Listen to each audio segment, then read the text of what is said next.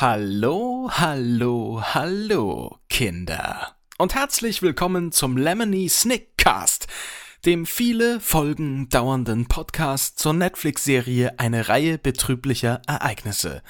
Mein Name ist Jolo, ich bin ein großer Fan der Geschichte und möchte zusammen mit euch, ähnlich wie Cold Mirror im Harry Podcast, die einzelnen Folgen der Serie in Grund und Boden analysieren – ich werde das nicht ganz so ausführlich machen wie Cold Mirror und deshalb in jeder Folge dieses Podcasts so circa 20 Minuten der Serie untersuchen und grauenvolle Geheimnisse aufdecken. Auch wenn ich die Buchreihe komplett kenne, werde ich in diesem Podcast nicht spoilern, ein Wort, das hier bedeutet, nicht verraten, was erst viel später passiert, sondern mich auf einige aalglatte Andeutungen beschränken, so dass Kenner der Bücher wissen, was ich meine und Liebhaber der Serie nicht den Spaß an ihr verlieren.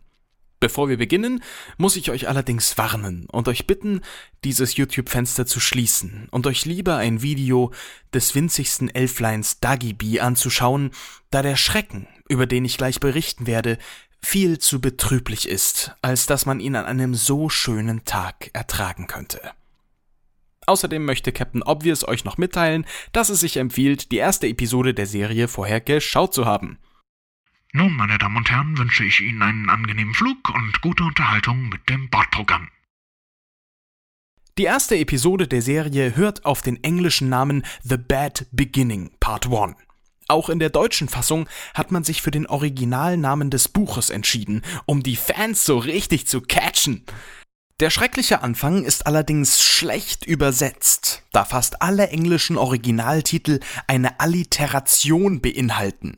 Ein Wort, das hier bedeutet, das Adjektiv und das Substantiv der Wortgruppe beginnen mit dem gleichen Anfangsbuchstaben. Insofern wäre der Titel Der betrübliche bzw. bedauerliche Beginn wesentlich besser gewesen, aber wer bin ich denn schon, dass ich mich da einmische? Nimmt man die Anfangsbuchstaben von einer Reihe betrüblicher Ereignisse und setzt sie zusammen, ergibt das übrigens das Wort Erbe.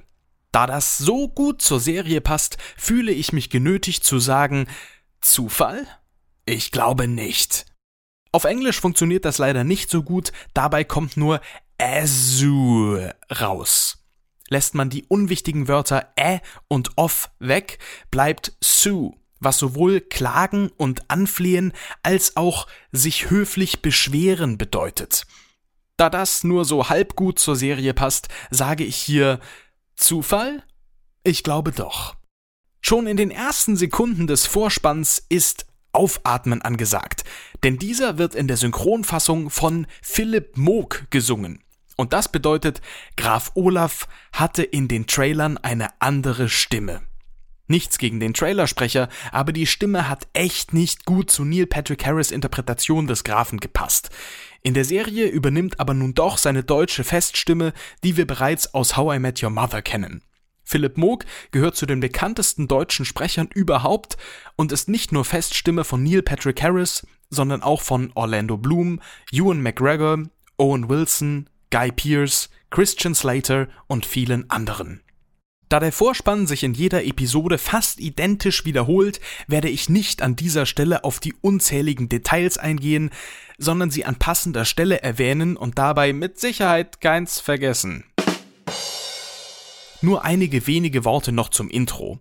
Das englische Look Away wurde mit Sieh nicht hin übersetzt, was ich gut finde. Aller zwei Folgen ändert sich eine Strophe im Lied, die kurz zusammenfasst, was im jeweiligen Abschnitt der Geschichte passiert. Diese Strophe lautet hier Drei Kinder sind jetzt Waisen durch ein grauenhaftes Feuer, ihr Vormund ein Erbschleicher und zudem ein Ungeheuer.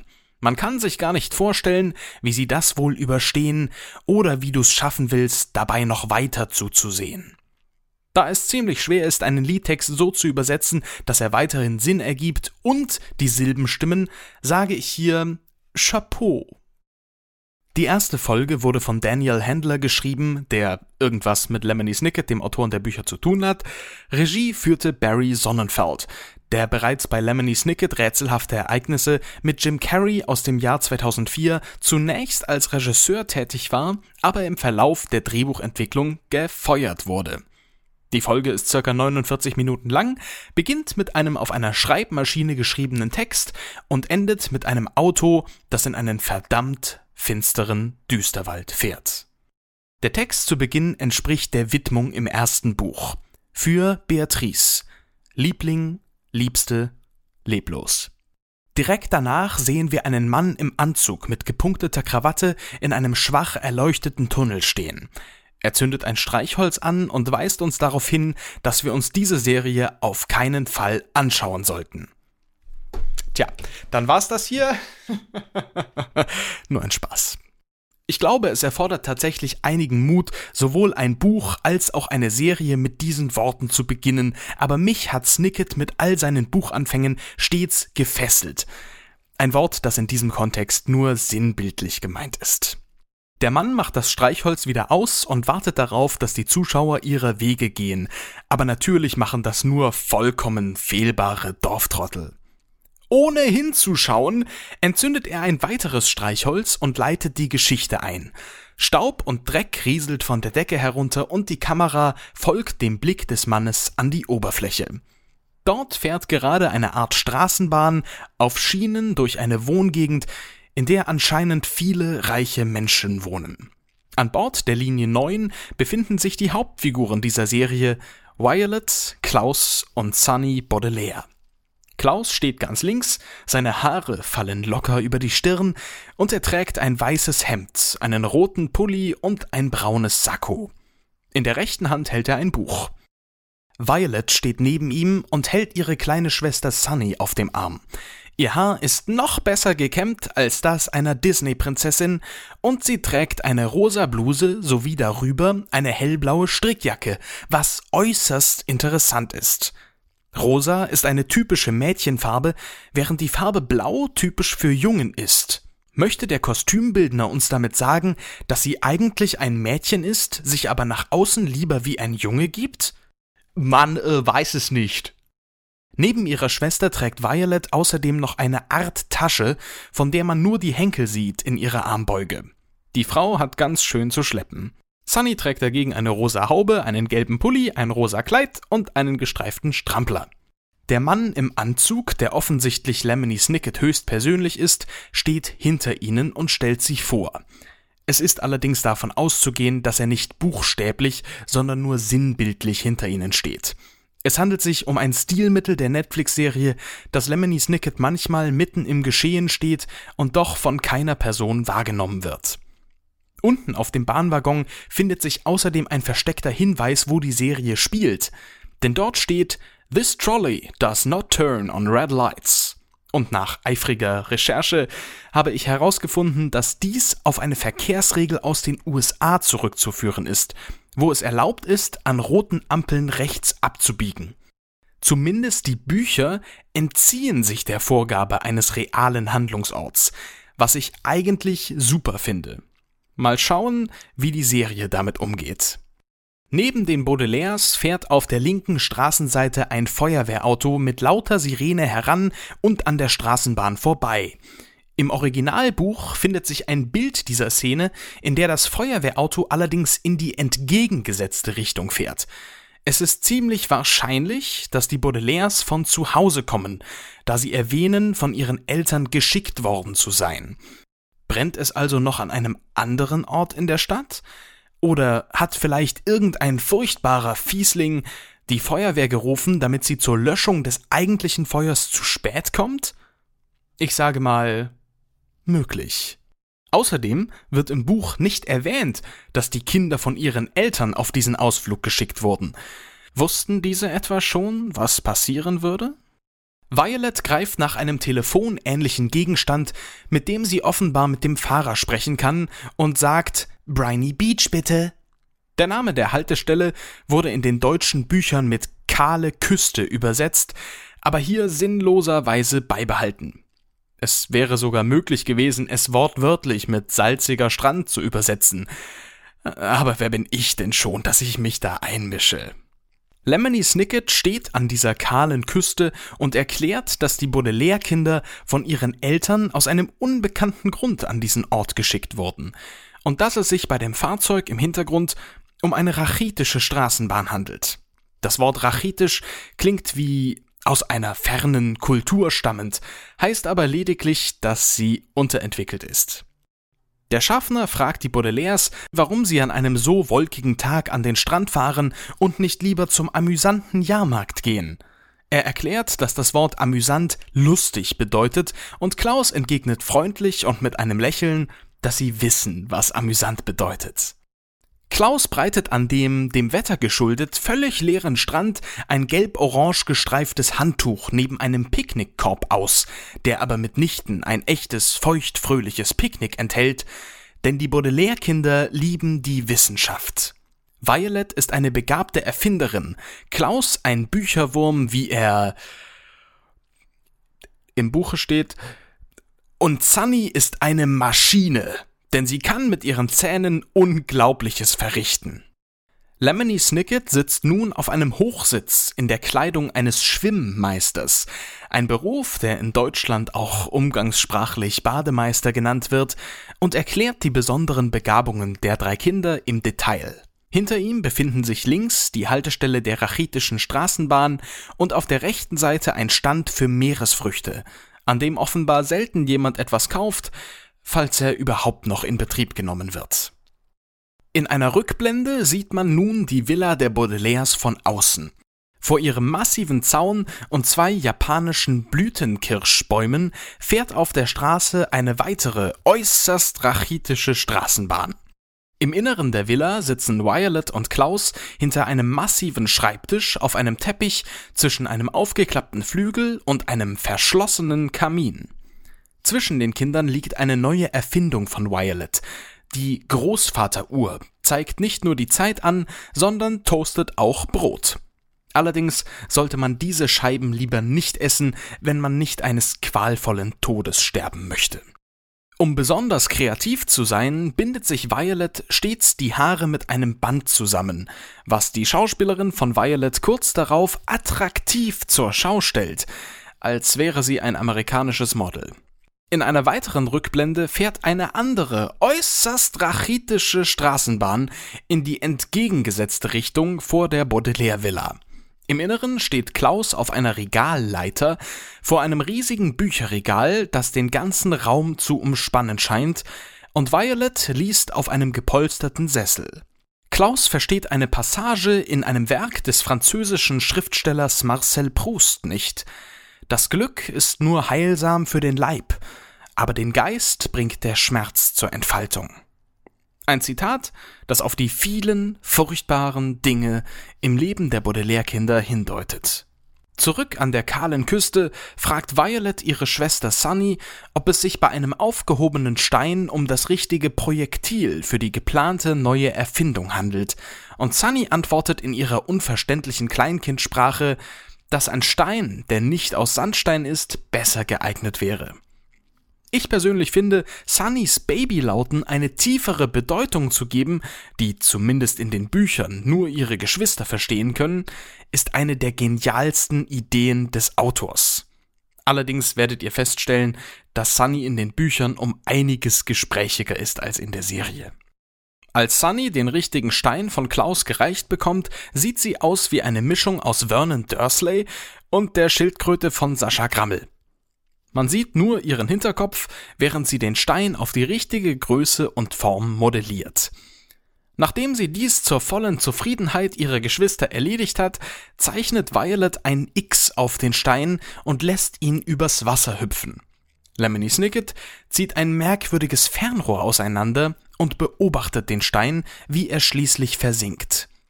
Einige Zitate von berühmten Persönlichkeiten später aktiviert Violet die Maschine und ein langer Enterhaken fährt aus dem vermeintlichen Picknickkorb. An einer Stelle über dem Wasser hält er inne, spreizt die Arme und holt den soeben geworfenen Stein wieder zurück an Land. Im Buch kommt diese Erfindung nicht zum Einsatz. Violet denkt lediglich über sie nach.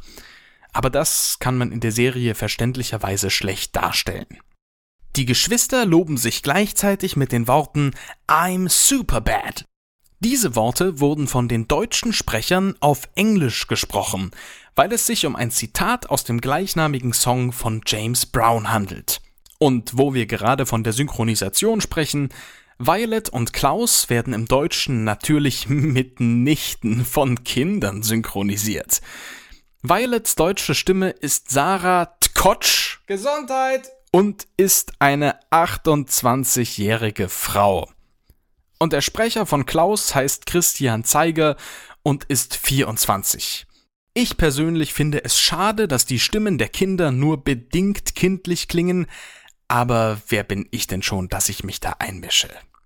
Sunny, deren Laute übrigens von der 43-jährigen Tara Strong stammen, sieht indes eine mysteriöse, hustende Gestalt aus dem Nebel hervortreten, und auf den Strand, an dem übrigens Fischen strengstens verboten ist, tritt Mr. Poe, den die Kinder bereits kennen. Mr. Poe ist ein Bankangestellter und kümmert sich stets um alle finanziellen Angelegenheiten der Baudelaires, er hustet in ein rotes Taschentuch, das im Buch allerdings weiß ist. Mit der Änderung der Farbe wollte der Künstler hier natürlich auf das Feuer hinweisen, das erst kurz zuvor stattgefunden hat. Mr. Poe trägt einen grauen Anzug mit einem Anstecker der Vereinigten Vermögensverwaltung, der Bank, in der er arbeitet. Weil das folgende Gespräch so betrüblich und grauenhaft ist, verlässt Snicket seufzend die Szenerie. Und Mr. Poe berichtet den Kindern, dass es in der Villa der Baudelaires gebrannt hat und ihre Eltern dieses Feuer leider nicht überlebt haben. Da sich Mr. Poe stets sehr höflich ausdrückt, benutzt er das Wort verschieden für tot. Und Klaus weist ihn traurig und mit keinem Lächeln darauf hin, dass sie wissen, was verschieden heißt. Vor Schreck lässt Violet den Stein fallen, was sie im Buch erst tut, als sie Mr. Poes Hand nehmen soll, um mit ihm und ihren Geschwistern den Strand zu verlassen, was man in der Serie nicht sieht. Übrigens nimmt im Buch Klaus Violets andere Hand und Sunny die zweite Hand von Klaus, was bedeutet, dass sie im Original nicht von Violet getragen wurde. Allerdings lernt sie auch in den Büchern erst viel später das Laufen, was bedeutet, dass Klaus sich entweder sehr zu ihr heruntergebückt haben muss und sie nur mit drei Extremitäten krabbelt, oder er sie wie einen Mehlsack hinter sich herzieht. Tatsächlich sehen alle Varianten ziemlich scheiße aus, und es gibt absolut keine Möglichkeit, wie die Stelle im Buch Sinn ergeben könnte. Aber wer bin ich denn schon, dass ich mich da einmische?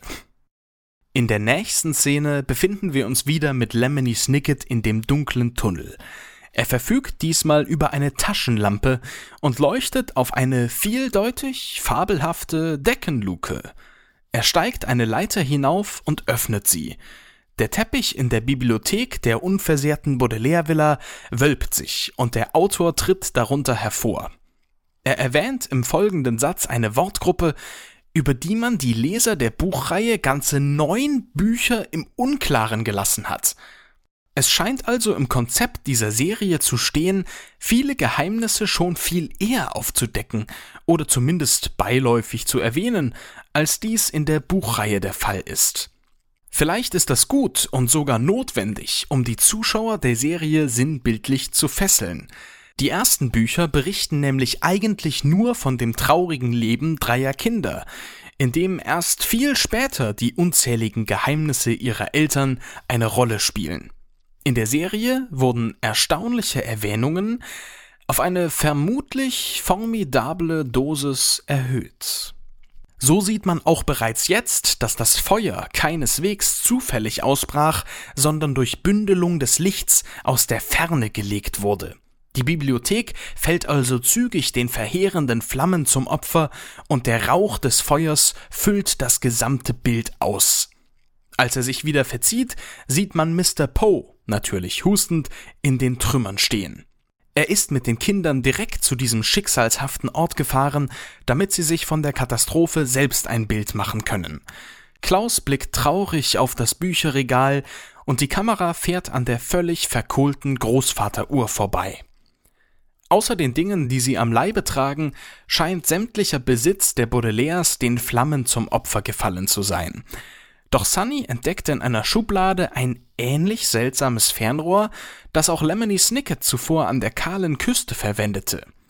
Als Klaus es in die Hand nimmt, zerfällt es zur Hälfte zu Asche. Klaus steckt das, was übrig bleibt, heimlich in seine Tasche, während Mr. Poe die Kinder darüber aufklärt, dass ihre Eltern ein gewaltiges Vermögen hinterlassen haben und sie bis zu Violets 18. Geburtstag zu einem geeigneten Vormund geschickt werden. Solange sich ein solcher jedoch noch nicht gefunden hat, wohnen die Baudelaires bei Mr. Poe zu Hause. Sie steigen in sein hellblaues Auto, das bereits abfahrtbereit in der Einfahrt des riesigen Gartens steht, und blicken traurig aus der Heckscheibe auf das Anwesen. Bei Mr. Poe zu Hause sitzen die drei frisch gebackenen Waisen in einer viel zu kleinen Küche mit ihm und seiner Familie beim Abendessen. Diese ist mindestens genauso schräg und dusselig wie er. Seine Frau trägt ein Kleid mit tiefem Ausschnitt, eine Kette aus Sonnen und passende Ohrringe. Das Rosenmotiv ihres Kleids passt übrigens ein bisschen zu perfekt zur Tapete im Hintergrund. Und als würde das noch nicht reichen, hängt hinter Mr. Poe auf der Rosentapete ein Strickbild von einer Rose. Die spinnen die Poes.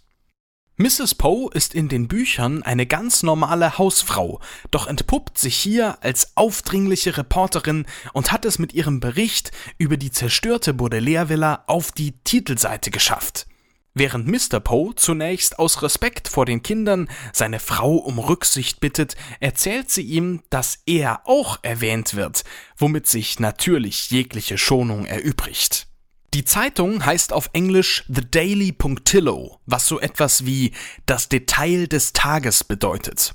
In der deutschen Ausgabe des Buches wurde sie mit der Tagespedant übersetzt.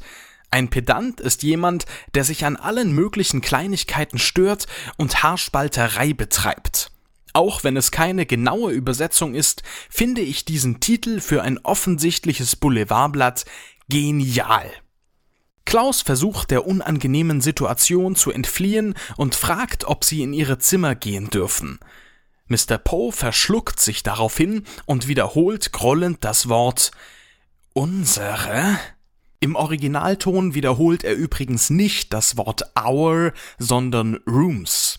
Im Deutschen ist die Mehrzahl von Zimmer allerdings Zimmer. Ich hab's verstanden, auch wenn es eigentlich nicht so ganz funktioniert. Er deutet darauf hin, dass die Familie trotz seines Jobs bei der Bank und seinem gut sitzenden Anzug nicht viel Geld für ein Haus in optimaler Größe übrig hatte, und in der nächsten Szene sehen wir nicht nur, wie die zwei unverschämten Kinder von Mr. Poe in einem gemeinsamen Zimmer schlafen, sondern dass auch die Baudelaires im gleichen Zimmer in einem einzelnen Bett einquartiert wurden.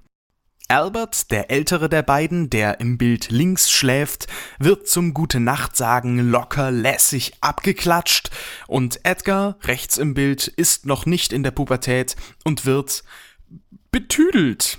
Mir ist kein besseres Wort dafür eingefallen. Man kann erkennen, dass Albert ein Fan von vielen verschiedenen Ballsportarten ist, er schläft sogar mit einem Rugbyball unterm Arm, während Edgar sich anscheinend für Vögel und ihre Anatomie begeistert. Vielleicht kommt er ja später nochmal vor, wenn es um Vögel geht. Man äh, weiß es nicht. Spätestens als Mrs. Poe die Baudelaires dazu zwingt, für ihre nächste Überschrift wir fühlen uns furchtbar und wir vermissen unsere Eltern wirklich sehr, zu sagen, merkt der kundige Buchleser, dass in Mrs. Poe eine Figur aus dem achten, neunten und zwölften Band der Geschichte verarbeitet wurde. Juliette Julien, sozusagen die Rita Kimcorn dieser Geschichte. Als die Poes das Licht ausknipsen und gehen, fragt Edgar die Baudelaire-Weisen, wie sie das Feuer gelegt haben. Mal ganz abgesehen davon, dass das eine enorm dusselige Frage ist, weil jeder Bimbo weiß, wie man ein Feuer legt, verdächtigt Edgar die Baudelaires, ihre Eltern umgebracht zu haben und hegt anscheinend den Wunsch, seine Eltern ebenfalls umzubringen. In den Jahren darauf hat sich Lemony Snicket erkundigt, was aus den Poe-Brüdern wurde. Einer folgte seinem Vater in die Finanzwelt, der andere lebt in einer Höhle und spricht mit Schafen. Und ich glaube, letzterer dürfte Edgar sein. Diese Stelle in der ersten Episode eignet sich perfekt, um eine kleine Pause einzulegen und die erste Folge dieses Podcasts zu beenden. Wenn euch das Projekt gefällt, dann bewertet das Video bitte positiv und zeigt es all euren Freunden. Ich freue mich wahnsinnig auf euer Feedback, also schreibt Kommentare. Ja, aller zwei Wochen soll eine neue Folge Lemony Snickcast veröffentlicht werden und die Playlist ist in der Beschreibung verlinkt. Vielleicht könnt ihr ja bereits jetzt weiterschauen. Wenn ihr die nächsten Folgen nicht verpassen wollt, dann abonniert meinen Kanal, auf dem ich außerdem Rätsel- und Quizvideos, A cappella-Cover und eine Menge Fantasie produziere präsentiere, mache, scheiß drauf, create. Wir sehen uns beim nächsten Mal wieder und ich verbleibe mit den Worten, die Welt ist stille hier.